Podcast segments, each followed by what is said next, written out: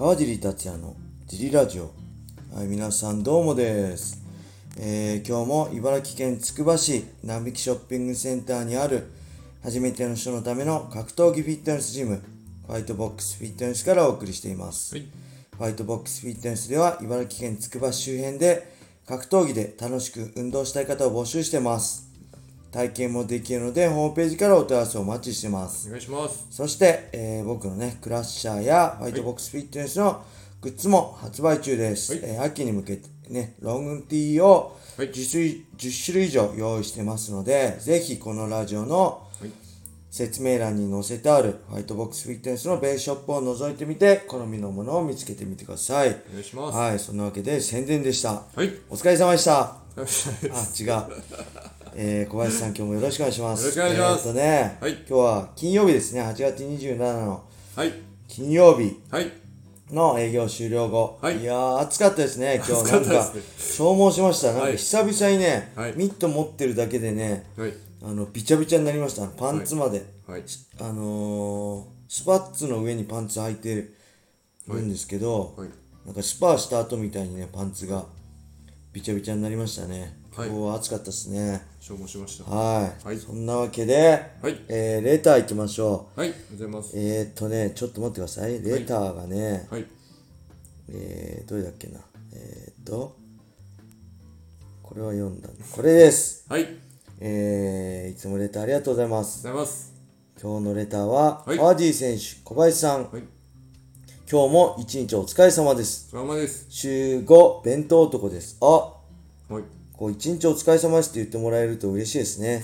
以前ね、レターくれた、週5で弁当作りながら聞いてくれてる子ですね。人ですね。ありがとうございます。ありがとうございます。えー今回は、試合のギャラに関して質問です。はいえーギャラというと、一般的にお金がメインになると思うのですが、えーそれ以外に何か特別なものや、あ条件など要求することあるのかなといつも気になってます。えープライド時代ではボブチャンチン選手が母親に旅行させたいとお願いしたり、えー逆に最近では主催者側から人気の選手を担ぎ出すのに有名女優との会合を約束したりということがあるようですが川尻選手は何かお願いしたことまたはされたことはありますか、えーまたは他の選手でこんな話を聞いたということはありますでしょうか？はい。少しデリケートな話になるかもしれませんのではい。可能な範囲で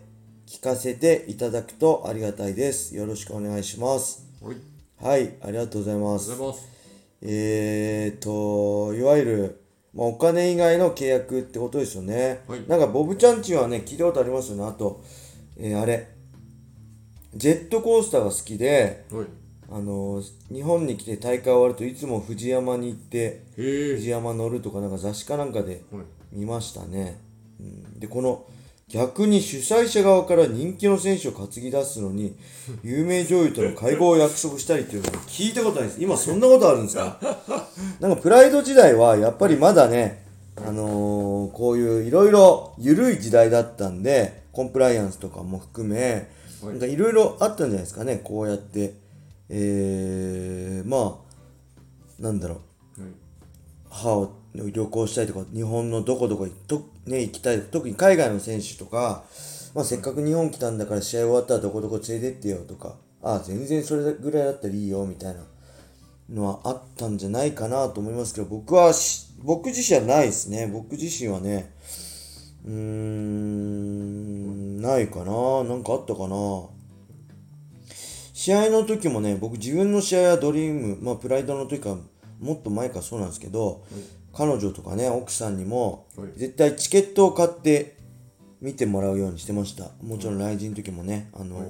娘にも妻にもチケットを買って、まあ、招待券もらえたりもするんですけどそれは使わせないようにしてましたね、うん、で自分が出ない時はドリームの時とか招待券いただいて、え僕の母親と、えー妻と娘とかで見に行ったりしてました僕は一緒に行っても僕はほらイベントとか試合しなくてもイベント参加したり、えーこのリング柵の内のとこでみあのリング下で見たりしてたんで一緒には見れなかったりするんですけどそういうのはありましたね。けどねはい。直接契約でお金以外のことをねなんかあったかな。お願いされたことしたこともないかな。ただねドリーム時代はやっぱ僕はうーんまあ中心選手としてある程度活躍してたんではい。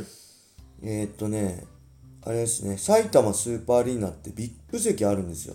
はい。VIP 席あ VIP 席っていうじゃないですね。VIP 席はどこでもあるんですけどはい。10万円とかのね、はい。VIP ルームがあるんですよ。あのねえーっとね後ろ見てください。後ろ見てね はいあのー一番上の方にね窓が見えると思うんです。はい。個室の。で個室があるんですよ。でそこにはえーっとテレビがあってはい。個室の中でえテレビ見ながら試合も見れてそこね結構広い8畳以上10畳ぐらいあるのかな。あってトイレもあってでそこから窓からど、えー出るとスタンド席みたいな生で、まあ、ちっちゃい遠いんですけどリングが見えるようないわゆる野球場のこのスタンド席みたいなのがあってはい。でそこを子供がいるんではい。使っていいよって言われて多分本当の VIP あのスポンサーとかそういう人に対してのだと思うんですけど、ドリーム時代スポンサーがいなかったのかなんかつ一部屋使われてなくてはい。そこを使わせてもらってました。チケットは買ってたんですけどはいあのそれプラスそこで子供大変でしょって言われてちょうど生まれたばっかりとかだったんで生まれて1年未満とかねあのだったんでやってました。でちなみにそこはえー、ね青木真也家族と相部屋でした。今はもうあれなのかなちょっとあれですけどはい。えっ、とね青木真也のはい。お父さんお母さんとか奥さんと子供たちとはい。同じ VIP ルームではい。見てましたね。僕も一回行ったことあったような気まし気がしました。あこんなとこで見れるんだ。いいね。みたいな。あのテレビでも見れるし生で臨場感でで見たい時は外に出て生で見れるっていうね、うん、そういうのはありましたね。はい。他の選手もね聞いたことないけど、はい。まあ、USC とかは、はい。あのーあれですね結構やっぱ選手よりも、まあ、契約もしっかりしてるし、はい。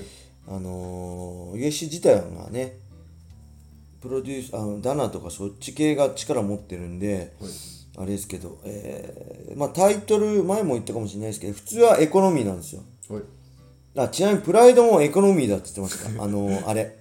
めっちゃでかい人いるじゃないですか。ジャイアントシルバーとかも、エコノミーをはい23席1人で確保してはい。来させてたって言ってましたね、はい。どんなにでかくてもビジネスとか取らせないって言ってましたで USC の場合は、はい。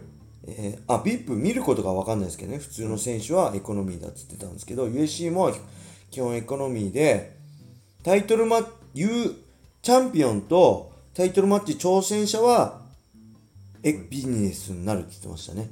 ビジネスクラスになる。ではい。ちなみにあれです。すごいねプロモーション多いんですよ、はい。えー USC って、えーもちろんペーパービューとかね世界的に売らなきゃいけないんで、試合の時だけ例えばその開催地に来ればいいっていうわけじゃなくてはい。あのー例えばヨーロッパで試合するんだったらヨーロッパに行って、えー試合前に試合1ヶ月前とかねあの1ヶ月半前とかに行って、はい。そのプロモーション活動をするんですよ。でそれってやっぱ試合、えーとか大変じゃないですか試合前なのに。はい。そしたらトレーナーとはい。練習相手スパーリングパートナーの分も出すから来いっていう感じで呼び出されるらしい選手だけじゃなくて。はい。でえっ、とね例えばねブラジルとかめっちゃ遠いじゃないですかアジアとか、まあから行くの。はい。でブラジルとかに行く時もはい。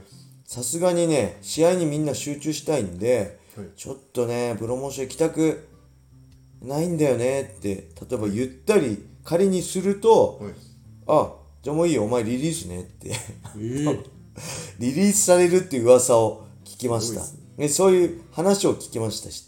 実際あったかどうかは別ですけどあのちょっとプロモーション協力してって時にいやちょっと練習したいんであのプロモーション協力できねえっすって言ったら「あオッケーじゃあもうお前いらないはいリリース。じゃあ他の人タイトル挑戦ね」っていうぐらい UFC は強権発動はい。するらしいですね。すごいです。なんで、うん、なかなかね日本だと今特にはい。選手はね力持っちゃってあのファイトマネー以外で稼いでる人もけいるじゃないですか。はい。なんで本当だったらそうやってプロモーションが一番力持ってなきゃいけないんですけど、はい。あの選手がねプロモーション以上に力持っちゃうとはい。ややこしくなるんですけど今そういうのね結構多いんじゃないかなって思いますね。はい。うん、はいそんな感じですかね。レターはい。ありがとうございました、ありがとうございます。それでは今日はこれで終わりにしたいと思います、皆様良い一日を。またねー